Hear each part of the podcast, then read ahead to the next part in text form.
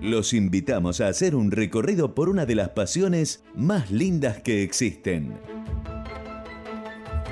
Como arte, como entretenimiento. El cine es un mundo fascinante. Aquí comienza, Radio Cine Club. Bienvenidos.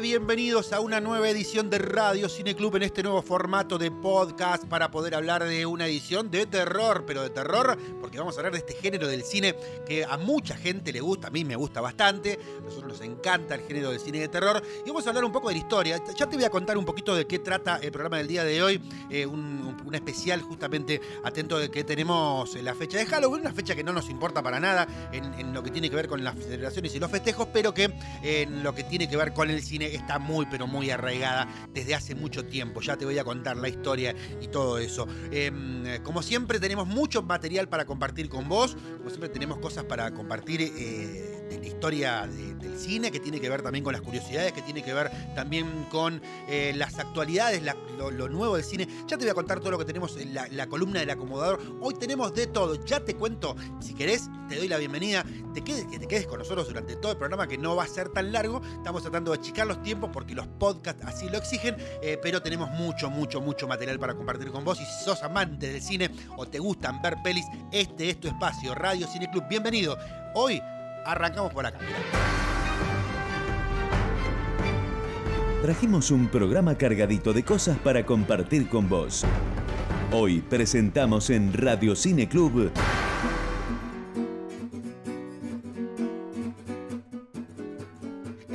del día hoy tenemos la historia del cine de terror. Te vamos a contar qué es el cine de terror, cuáles son sus características y por supuesto desde dónde arranca justamente esta experiencia aterradora de ver este tipo de películas. En lo que está relacionado con la escuelita, también por supuesto con el cine de terror, vamos a explorar los subgéneros de este género justamente. Hay varios, así que quédate con la escuelita también. En curiosidades, vamos a hablar de Halloween, la película. Así que mirá si no tenemos un programa de terror en el día de hoy. Pero por supuesto también tenemos un montón de cosas como las novedades, qué película va a estar eh, representándonos para ver si puede representarnos en los próximos Oscars, en los 2022. Acá te lo vamos a contar. Vamos a hablar también del de, um, Festival de Mar del Plata y vamos a hablar de algunas fechas que se han cambiado aquí en el cine argentino. Y por supuesto no podemos dejar de hablar de la tremenda tragedia que ocurrió en una película en los Estados Unidos, donde, bueno, murió la directora de fotografía. Vamos a contarte algunos detalles de esto. Y por supuesto, también tenemos más, mucho más para contarte en el día de hoy. La columna del acomodador también está presente en esta edición de hoy. Una edición de terror, así que bienvenidos.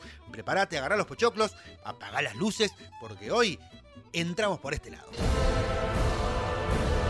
Analizamos los temas de importancia y te los contamos. Este es el tema destacado de la semana en Radio Cine Club. Bien, ya metidos en el tema del día, vamos a hablar primero de qué es el cine de terror, las pelis de horror. Se trata de un género cinematográfico que caracteriza por tener su por voluntad propia provocar en el espectador sensaciones de angustia, pavor, terror, miedo, disgusto, repugnancia, horror, etc.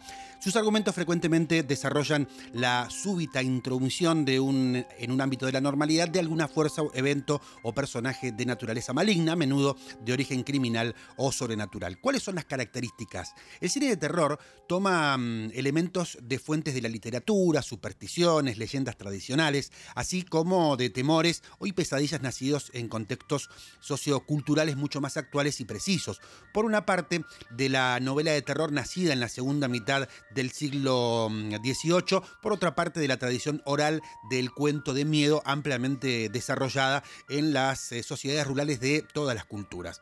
De aquí, en el último término, surgen elementos y personajes básicos utilizados en las películas de este género, como los vampiros, el hombre lobo, los monstruos, fantasmas, brujas, brujas, zombies, así como las mm, eh, desdichadas réplicas humanas al estilo Frankenstein. Otras señas de identidad del género son el uso muy particular de la iluminación, que muchas veces tiende a inspirarse en la pintura romántica alemana del siglo XIX, el cual se caracteriza por el recurso frecuente al claro oscuro o los contrastes de colores y los tonos penumbrosos, efectos muy apreciables en este cine expresionista de los primeros años como Murnau o Fritz Lang. Los espacios o escenarios más visitados serían la noche, cementerios, casas abandonadas, el castillo, las ruinas, el laboratorio lúgubre, el bosque o un erial o yermo sombrío, el jardín decadente que ha terminado conformando este catálogo de lugares comunes para este género. Asimismo, nunca debe faltar una banda sonora densa y sugerente, eh, como, como hemos visto en muchas películas como El Resplandor, Psicosis, Tiburón, junto a escalofriantes efectos de sonido. Bueno, ahora sí, en la historia del cine de terror. Se podría decir que Georges Méliès, el gran francés del cine, es quien explora también en el cine de terror en su película Le Manoir du Diable, que es La Mansión del Diablo de 1896, un film de tres minutos donde el diablo acosa a los visitantes, aunque generaba bastante miedo al público de esa época, todas estas películas eran comedias y han sido calificadas por eh, comedias de terror por los historiadores del cine. Recordemos que incluso las primeras películas, para poner un, contexto, las primeras películas como eh, las de los hermanos Lumière generaron terror en quienes fueron a ver y pensaban que el cine el, que el tren iba a atropellarlos a quienes estaban en el cine. Pero bueno, era un poco la, cuestión cultural y la novedad, ¿no? Bueno, visto el éxito de esta película, Méliès siguió experimentando con películas de miedo con eh, Una noche terrible de 1896, que cuenta la historia de un hombre que termina luchando contra una araña gigante, o La posada hechizada de 1897, la historia de un huésped de un hotel que es atormentado por una presencia invisible. También en Francia tenemos la primera adaptación del cine de Nuestra Señora de París, la famosa novela de Víctor Hugo llamada De Esmeralda de 1905, de mano de Alice Guy. Eh, de Francia pasamos a Japón, donde en 1898 una compañía de cine japonés llamada Konishi Hoten lanzó dos películas de terror, ambas escritas por Ejiro Hata. Estas fueron Shinin no Sei, cuya traducción sería algo así como Resurrección de un cadáver, y Blake Giso, el Giso o Giso el espectro. En España fue otro de los países donde se impulsó la temática de terror, gracias a Segundo de Chomón, que produjo muchas películas llenas de trucos e ilusiones ópticas, siendo comparado con Entre sus obras famosas se encuentran Satán se divierte, de 1907, La Casa Encantada, de ese mismo año, que es considerada como una de las primeras presentaciones cinematográficas de una casa embrujada, y L'Espect Rouge, de 1907. Nos vamos mm, al gran país del norte, Estados Unidos. En 1908, la compañía eh, Selig Polyscope Company produjo la película Dr. Jekyll y Mr. Hyde, dirigida por Otis Turner y protagonizada por Horvath eh, Bosworth. Sin embargo, la película está en paradero desconocido. Una de las que se considera como las primeras películas eh, preparadas como cines de terror, realizadas en, el contexto de cine de terror, es del año 1910, de los estudios de Edison, que produjeron esta primera adaptación cinematográfica del clásico de Mary Shelley, Frankenstein. Aunque es conocido como el Frankenstein de Edison, su director eh, fue el director eh, Shirley Dowley y Edison solo era el propietario de los estudios donde se produjo. En Italia, la película más importante que experimenta con el terror fue el film épico mudo L'Inferno de 1911, basada en El Infierno, primer eh, cántico de la Divina Comedia de Dante Alighieri. Sigue siendo por muchos estudiosos la mejor adaptación cinematográfica del Infierno de cualquiera de las obras de Dante hasta la fecha. Otras películas a destacar de estos años fueron el cortometraje del director francés Abel Gansé, Le Masque de Horror o El estudiante de Praga, 1812 y 1912 1912 y 1913 de los alemanes eh, Stellan Ray y Paul Warner que adaptaron el cuento corto de Edgar Allan Poe. Y hablando de Alemania, hablemos del expresionismo alemán. El gabinete del doctor Caligari de 1920 de Robert Waynes se convirtió en un éxito mundial y tuvo un impacto en la historia del cine de terror, ya que este film introdujo una estética novedosa donde muchos de los decorados y las escenografías se basaban en telas pintadas que daban la impresión de distorsión de paredes deformadas, extrañas ventanas romboidales y marcos de puertas inclinadas. Los efectos de la luz y la sombra se presentaban pintando líneas y patrones negros directamente en los suelos y paredes decorados. Robert Wayne, junto con otros cineastas alemanes como Wegner o Murnau, van a influir significativamente en las producciones posteriores, no solo de las películas de terror, sino también en la cinematografía en general. Otra película importante para la historia del cine de terror fue Nosferatus de 1922, la película de Murnau, la cual fue la primera película sobre vampiros, una adaptación no autorizada de la novela de terror gótica de Bram Stoker Drácula. Abro un paréntesis, recordemos que gran parte de esta película se perdió porque la esposa de Bram Stoker hizo que se mm, destruyeran las películas y lo que se tiene ahora es una adaptación de varias cosas que fueron encontrándose. Vamos a mm, la Universal Pictures.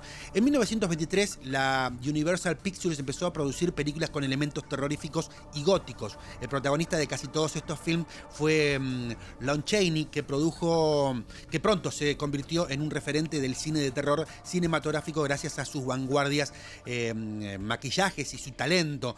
Los eh, tres íconos tenebrosos de su filmografía fueron el, el Jorobado de Notre Dame de 1923, El Fantasma de la Ópera de 1925 y London After Midnight en 1927, quizá la película perdida más mítica e influyente de todos los tiempos. La primera película de la serie fue El Jorobado de Notre Dame. En este film, Lon Chaney sorprendió al mundo con su actuación y caracterización del jorobado Quasimodo. Se puede ver muy bien su adaptación. Eh, sería de la novela, esta adaptación de la novela de Víctor Hugo, que mm, ya se había adaptado, como te había comentado, en 1905 por Alice Guy. Dos de las mejores adaptaciones de la novela de Gastón Leroux, también una de las mejores interpretaciones de Cheney. En los años 30, la Universal Pictures continuó produciendo películas basadas en la literatura del terror gótico y sentó las bases de lo que pasaría a ser el género cinematográfico de terror. En esta década, el estudio produjo varias películas con monstruos más icónicos, los más icónicos de la historia del cine, Drácula, Frankenstein, La momia, El hombre invisible y El hombre lobo. Además, esta compañía creó el monopolio en la corriente principal de películas de terror, produciendo estrellas como Bela Lugosi, eh, Boris Karloff y recaudando grandes sumas de dinero en taquilla que mm, en, todo este proceso. El 14 de febrero de 1931 dio otro hito en la historia del género cuando el estudio estrenó su primera adaptación cinematográfica de Drácula de 1931, dirigida por Todd Browning y protagonizada por justamente Bela Lugosi como el conde Drácula en el papel más emblemático de este actor. También en 1931 se estrenó otra película de éxito con Frankenstein, 1931 como te decía, la película dirigida por James Whale y protagonizada por Boris Karloff como el monstruo de Frankenstein en uno de sus papeles también más icónicos. Este film fue un éxito tanto de público como de crítica y fue seguida por múltiples secuelas como La novia de Frankenstein de 1935, al igual que la original del 31 dirigida por James Whale y protagonizada por Boris Karloff como El monstruo. Junto con Drácula del mismo año se convirtió en una de las películas de terror más famosas de la historia y el año siguiente el estudio estrenó La momia protagonizada por Boris Karloff. En 1933 el estudio estrenó otro personaje icónico con el doctor Jack Griffin alias El Hombre Invisible, en el clásico de ciencia ficción El Hombre Invisible de 1933. El film fue dirigido por James Well y tiene como protagonista a Cleo Drains. La película se basó en la novela de ciencia ficción del mismo nombre de H.G. Wells, publicada en 1897. Los años 30 fueron la época dorada de los monstruos, de hecho a esta etapa del cine de terror se la conoce como los monstruos de la Universal. Y como no, hay que mencionar obligatoriamente a tres grandes íconos de esta. Bela Lugosi, Boris Karloff, eh, Lon Chaney Jr., otros actores no tan icónicos pero destacables como eh, John Carradine y Glenn Strange. Tanto Bela Lugosi como Karloff actuaron juntos en innumerables films donde se destacan El Cuervo de 1935, El Gato Negro del 41, El Rayo Invisible del 36, aunque la Universal tenía casi el monopolio de género cinematográfico, no fue el único estudio que cultivó el cine de terror en los Estados Unidos. Eh, RKO o Radio KO Pictures realizó las importantes cintas de terror que destacan King Kong del 33, El Castillo de los Misterios de 1940, La Mujer Pantera del 42, El Hombre Leopardo del 43 y Yo Anduve con un Zombie de 1943 de Jack Tourneau y El Enigma de Otro Mundo de 1951 de Christian Navy. También algunas películas interesantes pertenecen a MGM, Monogram Picture o Paramount Picture. Hablemos de los años 50, la ciencia ficción y Hammer Films. Con los avances de la tecnología, el tono de las películas de, terror pasó del gótico hacia la ciencia ficción. Las películas pasaron de mm, centrarse en experimentos científicos con mutaciones de personas, plantas e insectos e invasiones alienígenas. Entre las películas más destacadas tenemos el film de ciencia ficción y terror de 1956, La invasión de los ladrones de cuerpos de 1956, considerada por muchos la película clave de la era mm, de oro del cine ciencia ficción norteamericano. En estos años irrumpía con fuerza la televisión y se dieron muchos cambios en la industria cinematográfica. Productores y exhibidores tuvieron que reinventarse y hacer frente a justamente las televisaciones. Para ello encontraron nuevas formas de mantener al público en los cines. Así fue como directores y productores de Hollywood comenzaron a explorar las posibilidades tecnológicas que daba el 3D. De esa forma mm, proliferaron muchísimas películas tridimensionales que hicieron que las salas de cine se llenaran de espectadores para disfrutar de experiencias aterradoras justamente en tres dimensiones. En 1954 se estrenó otro de los grandes clásicos de este género como Godzilla y el director del director japonés Ishiro Honda.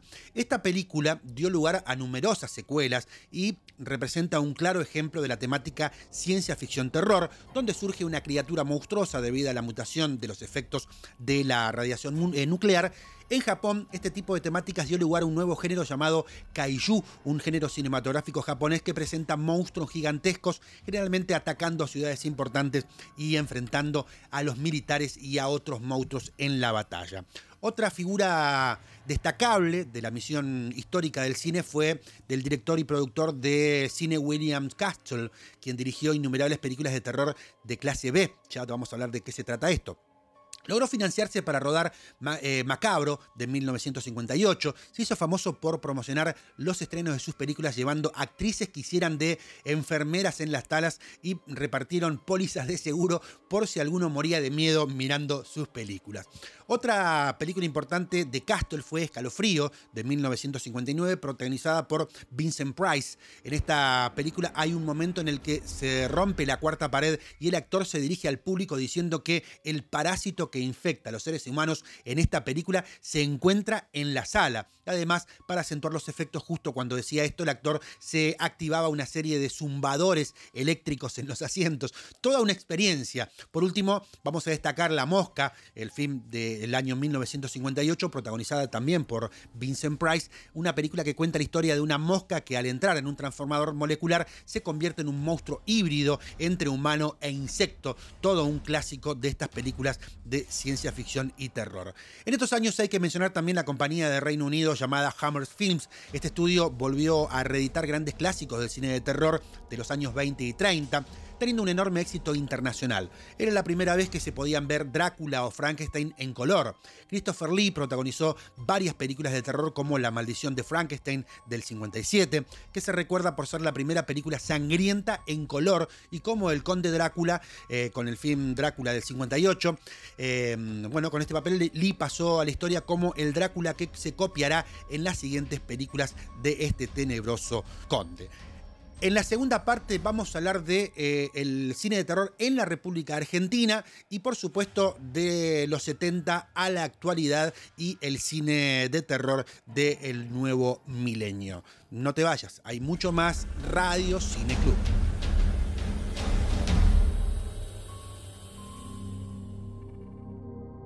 Lo que pasa en el mundo del cine. Noticias, actualidad, adelantos, estrenos. Noticias de la industria en Radio Cine Club.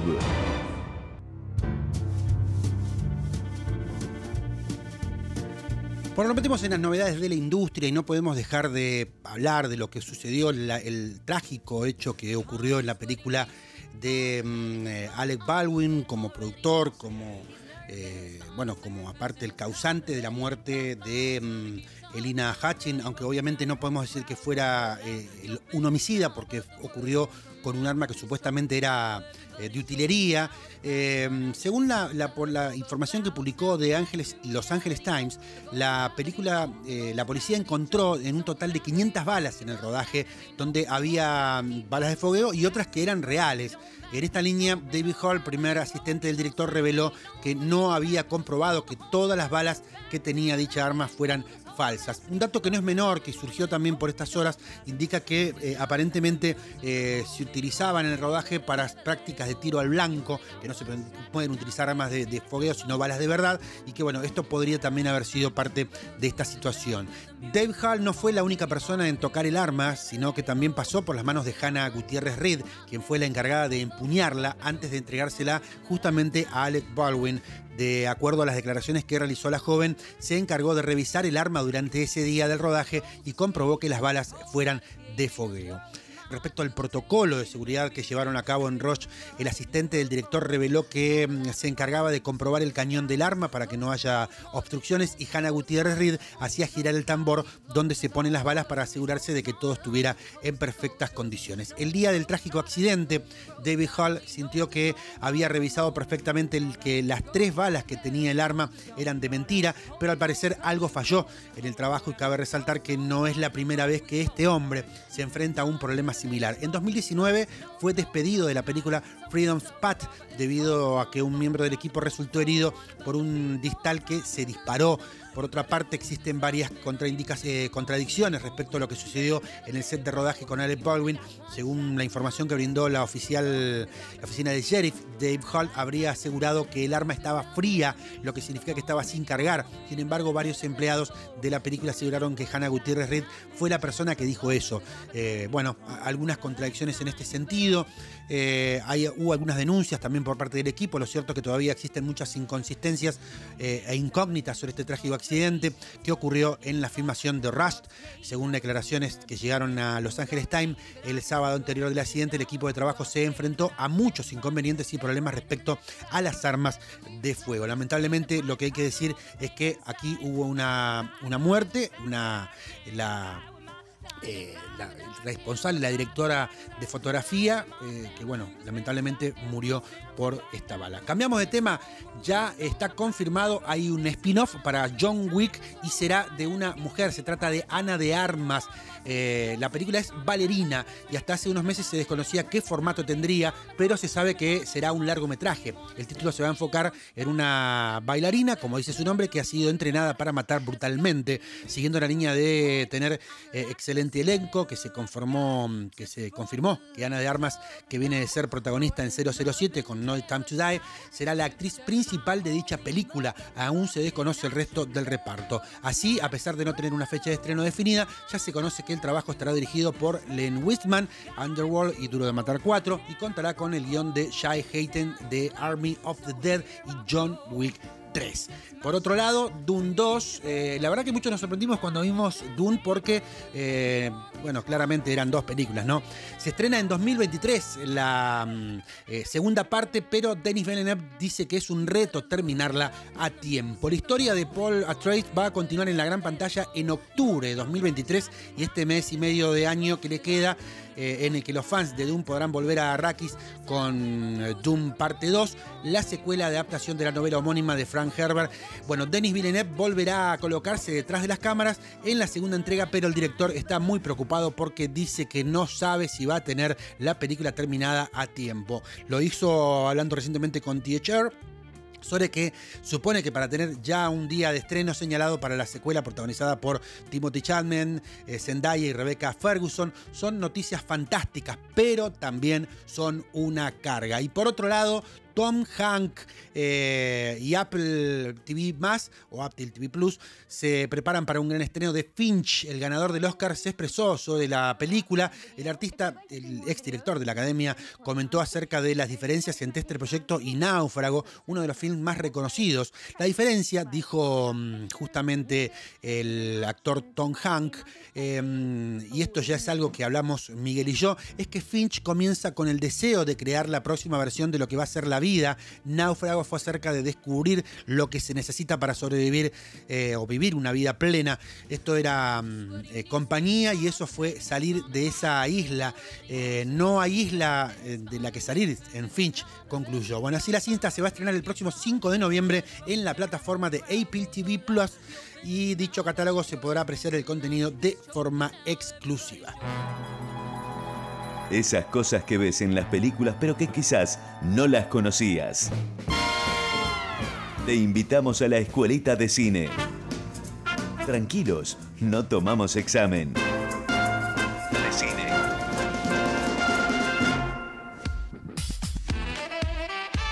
Y vamos a meternos en la escuelita. En este caso vamos a hablar de los subgéneros del cine de terror. Muy bien, ¿qué tenemos? Cine de monstruos. Este subgénero es el primero que surgió en la historia del cine de terror a principios del siglo XX, más concretamente durante la década de 1920. Las películas de terror estuvieron influenciadas por el estilo gótico y el cine expresionista. Sobre todo se dio en Estados Unidos lo que se conoció como las Monster Movies. Ejemplo de estas son las películas Dr. Jekyll y Mr. Hyde, El Jorobado de Notre Dame, El Fantasma de la Ópera, Frankenstein, Drácula, eh, que ya hemos estado hablando. Como actores eh, importantes en este género tenemos a Vincent Price, Bela Lugosi, eh, Boris Karloff y Louis Lon Chaney, que ya lo hemos mencionado ciencia ficción de terror. Este subgénero sería una mezcla entre terror y ciencia ficción. Sobre todo se explota el tema de la invasión extraterrestre. Su característica principal es la existencia de una amenaza extraterrestre o relacionada con catástrofes y el apocalipsis. David Cronenberg fue el referente del cine de terror en ciencia ficción en los 80, pero por sobre todo serían los japoneses quienes explotarían mucho más este subgénero con películas como eh, Kaiju, donde la amenaza no es tanto una invasión extraterrestre, sino un mutante gigante. Ejemplos son Godzilla, eh, El octavo pasajero, La Cosa, otras películas de este tipo que no son japonesas. Muy bien. Lo paranormal el cine de lo paranormal ha estado presente durante toda la historia del cine de terror. Su principal característica es el miedo a lo desconocido. Hablamos de fantasmas, demonios, sucesos paranormales, eh, aquellos que están más allá de lo normal, eh, para que se entienda. De hecho, se puede decir que casi todas las películas del género cuentan con tintes paranormales. Normalmente este subgénero de la sangre y las escenas gore son más discretas. Se trata sobre todo de un tipo de terror más psicológico. Claro ejemplo de esto podrían ser las adaptaciones de las novelas de Stephen King, como El Resplandor. Otra película de este género sería Del Conjuro o El Exorcista ecoterror. Como su nombre lo indica, tiene que ver con la naturaleza. Es un subgénero que cuenta con numerosas películas, pero eh, el gran público no lo conoce por ese nombre. Son films que se caracterizan por la presencia de un antagonista que proviene de un mundo de la naturaleza o animal, por ejemplo, los pájaros, eh, tiburón o cuando ruge la marabunta películas slasher, eh, uno de los subgéneros de terror más famosos y conocidos, que surge en la segunda mitad justamente del siglo XX y su característica principal es su mm, antagonista, un asesino psicópata que acecha a los protagonistas. Estas películas están centradas en mostrar la matanza, por lo que la historia y los guiones son normalmente sencillos, aunque no todas. Se puede decir que Psicosis, del año 60, representa un antecedente para siguientes películas slashers que tuvieron un punto más álgido durante la década del 80. Las películas más conocidas e identificadas con este subgénero son eh, La Matanza de Texas, Pesadillas en Elm Street, la saga de Scream, eh, en el cual su director Wes Craven introdujo elementos cómicos. Los zombies o los difuntos activos, como dice Bartz, han estado presentes en el cine de terror desde los inicios. Como eh, se puede pensar, su característica principal es la presencia de zombies y los protagonistas deben eh, enfrentarse a ellos. En 1968 se dio uno de los hitos de este subgénero cuando George Romero estrenó La Noche de los Muertos Vivientes e introdujo la, mm, las bueno, los elementos y tópicos que todas las películas han tenido posteriormente o se han copiado de este. El terror serie B. Las películas de este género pueden ser consideradas como un subgénero del subgénero, ¿no? Eh, los films parten de una premisa, que es la falta de presupuesto. Pero lo que los directores tenían que ingeniársela eh, era para sacar adelante estas películas sin hacer grandes eh, desperdicios de dinero. Además eh, de esta premisa, casi todas las películas de serie B suelen tener las mismas características como zombies, slasher, consumo de drogas, violaciones. Ejemplos es El regreso de los muertos vivientes, un mal gusto. hablemos de cine gore violencia explícita, mutilaciones, la tortura, la sangre a raudales. Estas son las principales características de este subgénero del cine de terror, donde lo importante es ser lo más desagradable posible. Brain Date, 1992, de Peter Jackson, El cien pies humano, no la vi y no la pienso ver, eh, del año 2009, o A Serbian Film del año 2010, son algunas de las películas más famosas de este subgénero. Algunos ¿no? de los géneros más conocidos eh, o subgéneros más conocidos del ámbito del género del cine de terror en este contexto de películas de Halloween. La patria cinéfila tiene noticias. Estas son las novedades del cine argentino.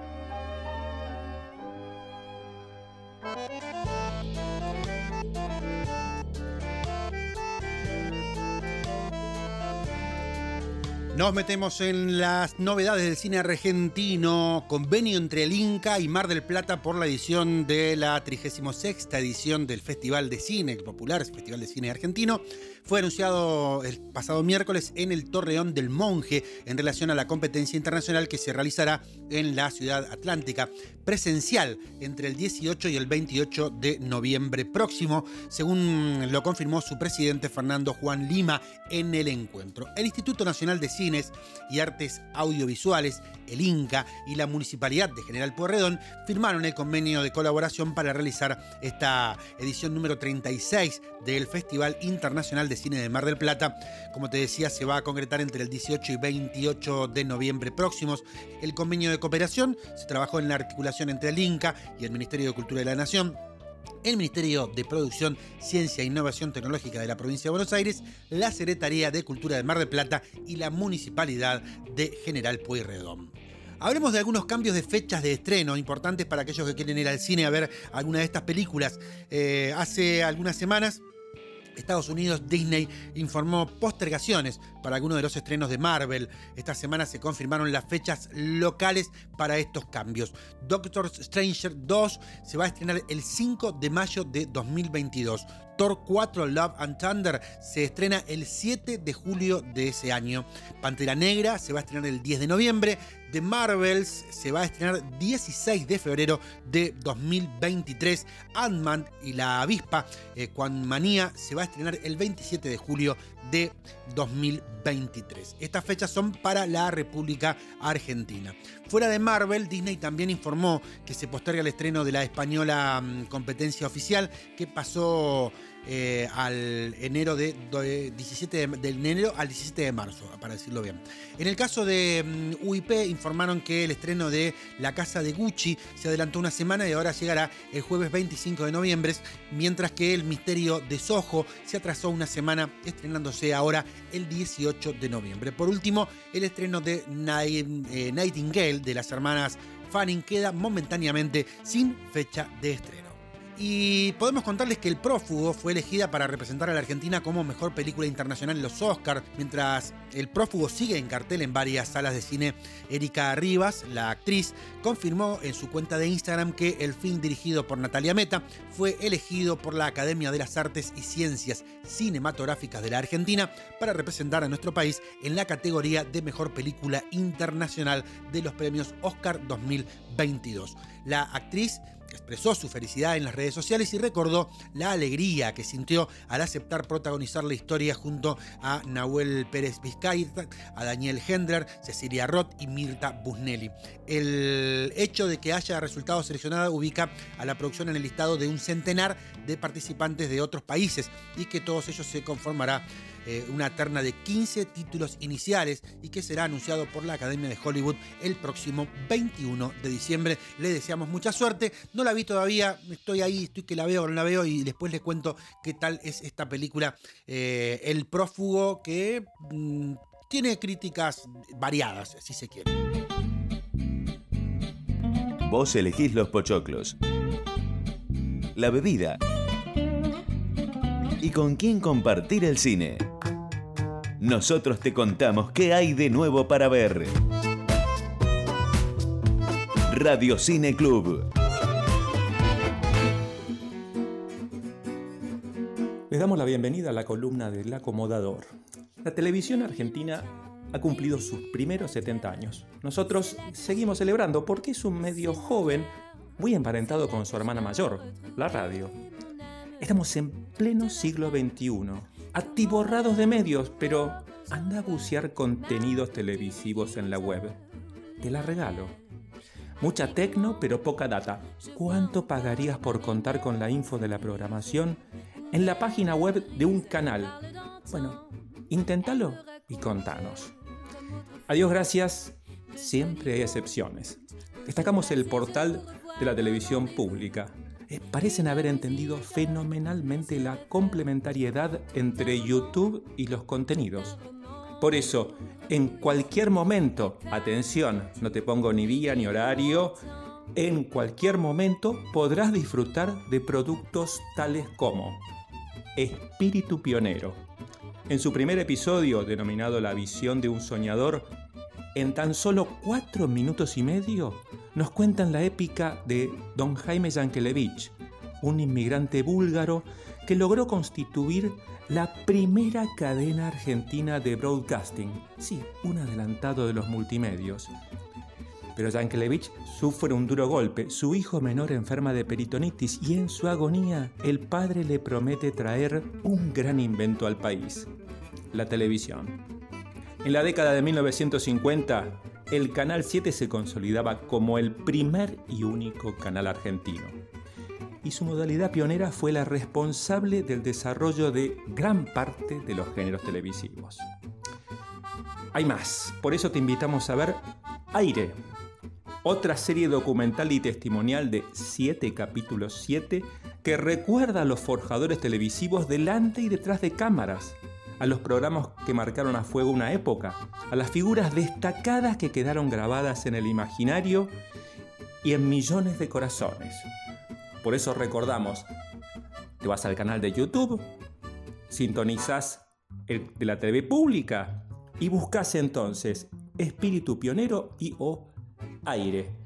Te aseguramos que los vas a disfrutar, los vas a compartir y podrás verlo una y mil veces. Se levanta el telón y nosotros nos despedimos hasta la próxima función. En la pantalla, detrás de las cámaras, en las producciones. Siempre hay anécdotas interesantes que quedan. Cosas que quizá no sabías. Curiosidades del cine.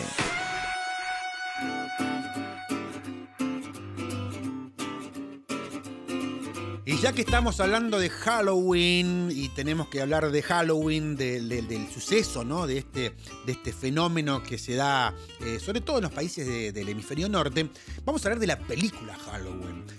Esta, Halloween, es una saga de películas estadounidenses del género slasher y se centra en el asesino psicópata médico Michael Myers, quien tras pasar 15 años en un hospital psiquiátrico por haber matado a su hermana mayor, escapa y reincide con sus crímenes.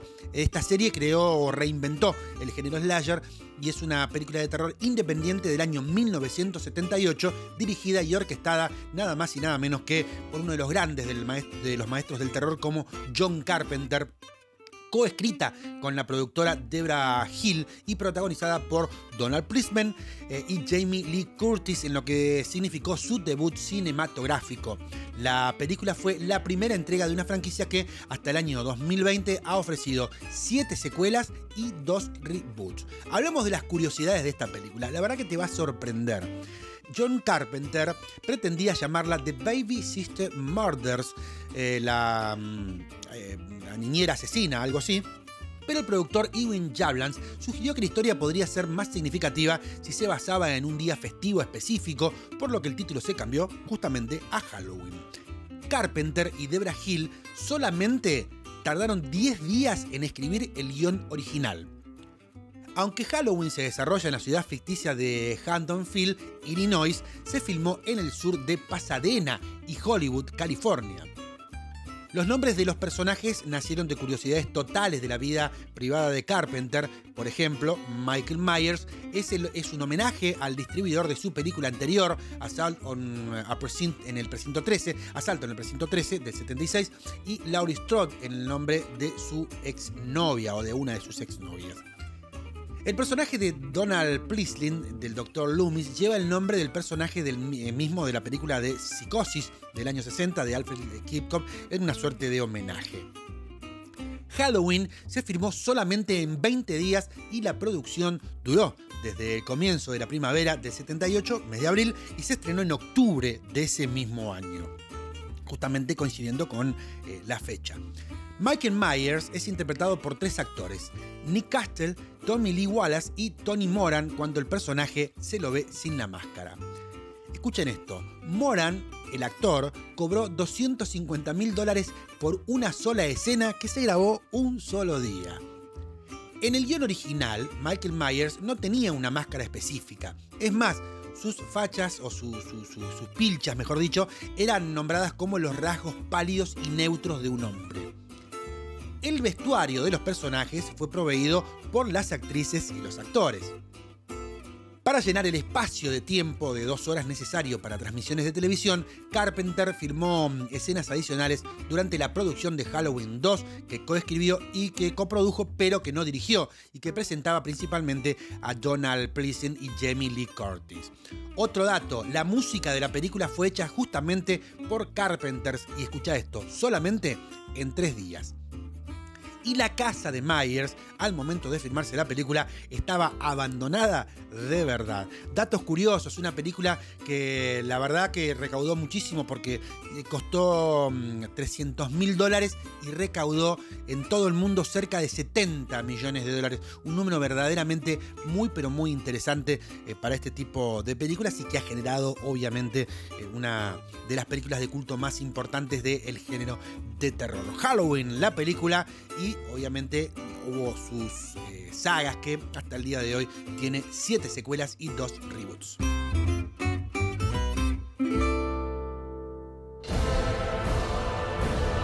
Analizamos los temas de importancia y te los contamos. Este es el tema destacado de la semana en Radio Cine Club. Bien, nos metemos en la segunda parte de la eh, historia del cine de terror y vamos a hablar de la Argentina. En este país, en nuestro país, se dice que la primera película con tintes de terror fue El hombre bestia o las aventuras del capitán Richard de 1934 de Soprani. Parece ser que se está inspirada en la película alemana Romper der, eh, de Der Timmers de 1927 de Max Reichmann, pero que la primera película enteramente de terror fue Una luz en la ventana de 1927 1942 de Manuel Romero y protagonizada por el español nacionalizado argentino Narciso Ibáñez Menta. Ahora un paréntesis, ¿se acuerdan de Narciso Ibáñez Menta? Era ese hombre que aparecía en, en la serie televisiva El Pulpo Negro. Cuando éramos pibes nos cagábamos de miedo con esta película.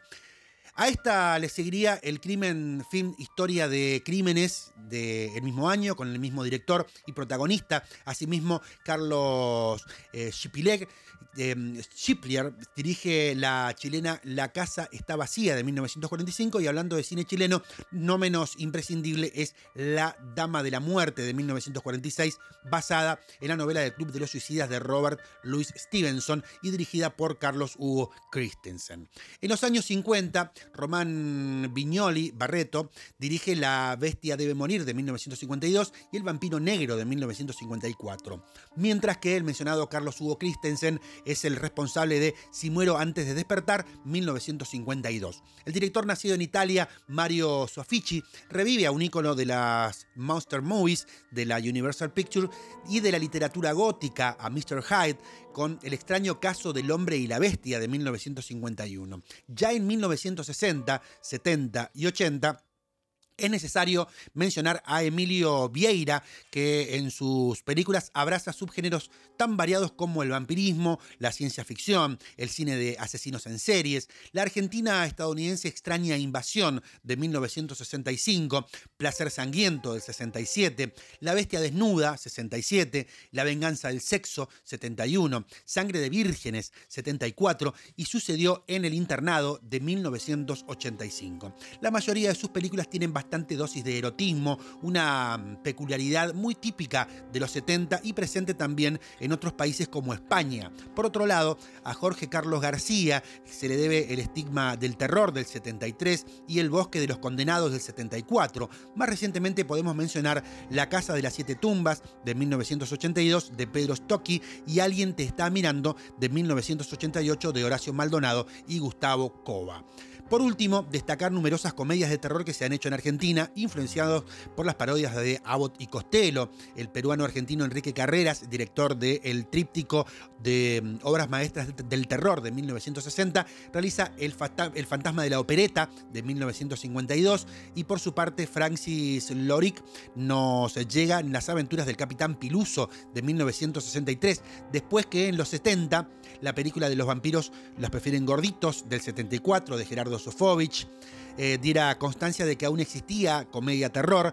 En los 80 vuelve a ponerse de moda y lo demuestra eh, de nuevo Enrique Carreras con Mingo y Aníbal contra los fantasmas de 1985 y Mingo y Aníbal en la mansión embrujada, en la mansión embrujada de 1986 y Galería de Terror de 1987. Las dos primeras protagonizadas por el dúo cómico formado por Juan Carlos Altavista y Juan Carlos Calabró.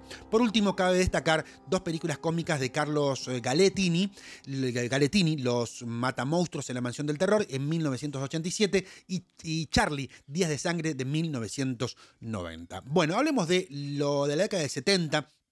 Ahí nos habíamos quedado anteriormente en la parte de, la historia mundial del cine de terror.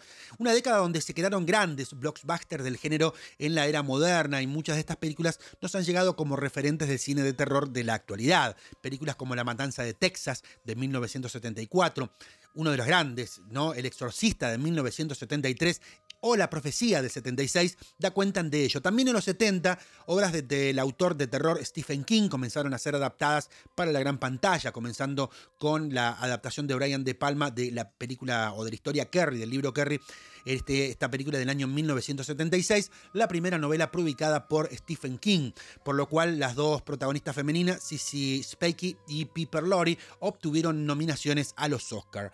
Su tercera novela publicada sería base para mm, que Stanley Kubrick creara El Resplandor de 1980. En aquella época la película fue un fracaso de críticas eh, y público, pero con el paso del tiempo se convirtió en una de las películas más icónicas, una película de culto, en lo particular me parece maravillosa y, y la mejor de las que se ha hecho, por supuesto. Pasa que somos amantes de Kubrick, esta es la realidad. Bueno, eh, ¿Qué más podemos contar? Eh, en España también se hacían películas del género.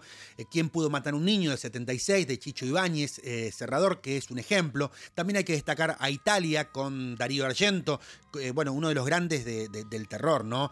De, Italia, Darío Argento, con Suspiria de 1977 y en Japón, Hasu de 1977. Una especie de comedia terrorífica de lo más original y surrealista que se ha dado el cine de terror. Mm, ya entrado en los 80, el género se llenaría de películas cada vez más violentas y sangrientas, donde un psicópata perseguía a los protagonistas, el famoso subgénero de slasher, que, bueno, este tipo de películas seguirían realizándose durante las décadas siguientes. Fin como Viernes 13 de 1980, Pesadilla en Elm Street de 1984 o Hellraiser del 87. Al igual que con El Resplandor, otra película que pasó sin pena ni gloria por las taquillas y la crítica fue la película de John Carpenter La Cosa de 1982 y con el paso de los años es recordada como un gran clásico y elogiada por los efectos especiales. Otro clásico a destacar serían Los Gremlins del 84 y Poltergeist de 1982 de Top Hooper.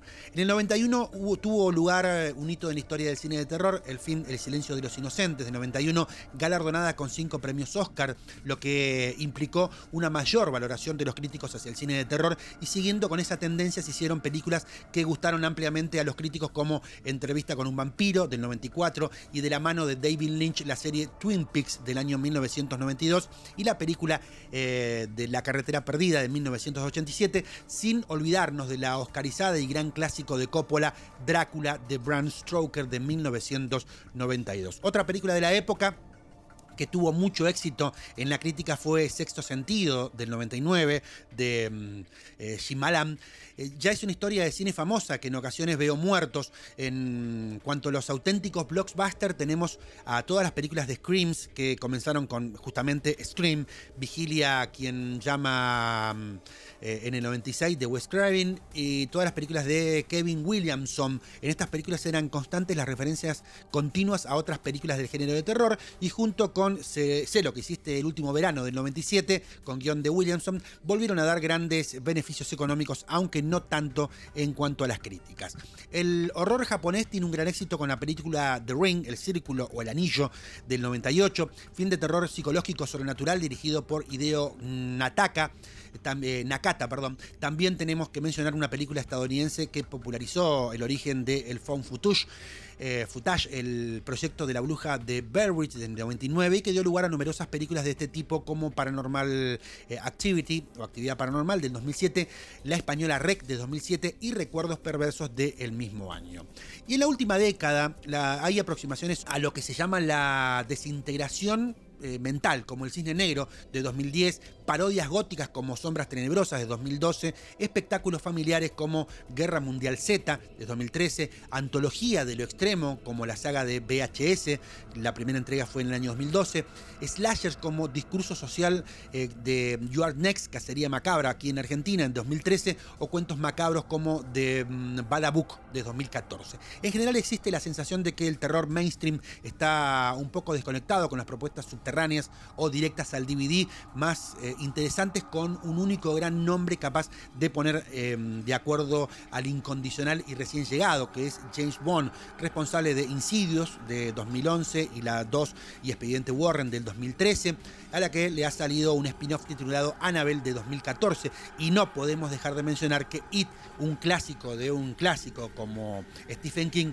en 2017 se convirtió en la película de terror más taquillera de todo la historia. Creo que recaudó cerca de 700 millones de dólares en, el primer viaje nomás de, la historia. Bueno, una parte, obviamente es mucho más larga la historia del cine de terror, pero queríamos contar un poquito cómo, cómo había transcurrido en este contexto, teniendo en cuenta de que estamos en el momento de Halloween. Y, bueno, eh, no, no podíamos dejar de mencionar justamente de uno de los géneros muy, muy, muy apetecible por mucha gente. Y algunos que no les, no les gusta dicen, pero porque le tienen miedo. Se cagan todos. Eh, cine de terror aquí en Radio Cine Club, eh, justamente para poder contar un poco la historia de este género tan interesante del séptimo arte. Vos elegís los pochoclos, la bebida y con quién compartir el cine.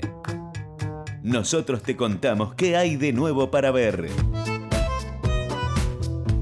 Radio Cine Club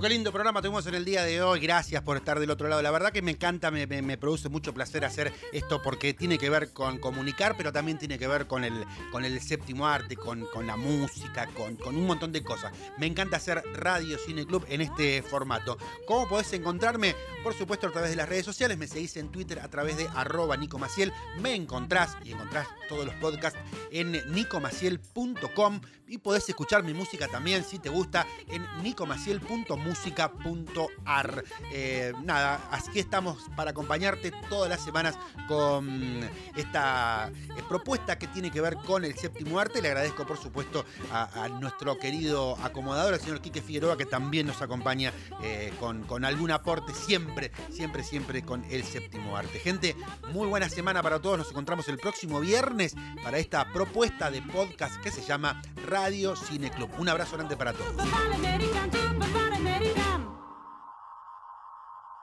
Compartimos con el fascinante mundo del cine. Te invitamos a reencontrarnos nuevamente el próximo viernes a las 21. Esto fue Radio Cine Club. Hasta la semana próxima.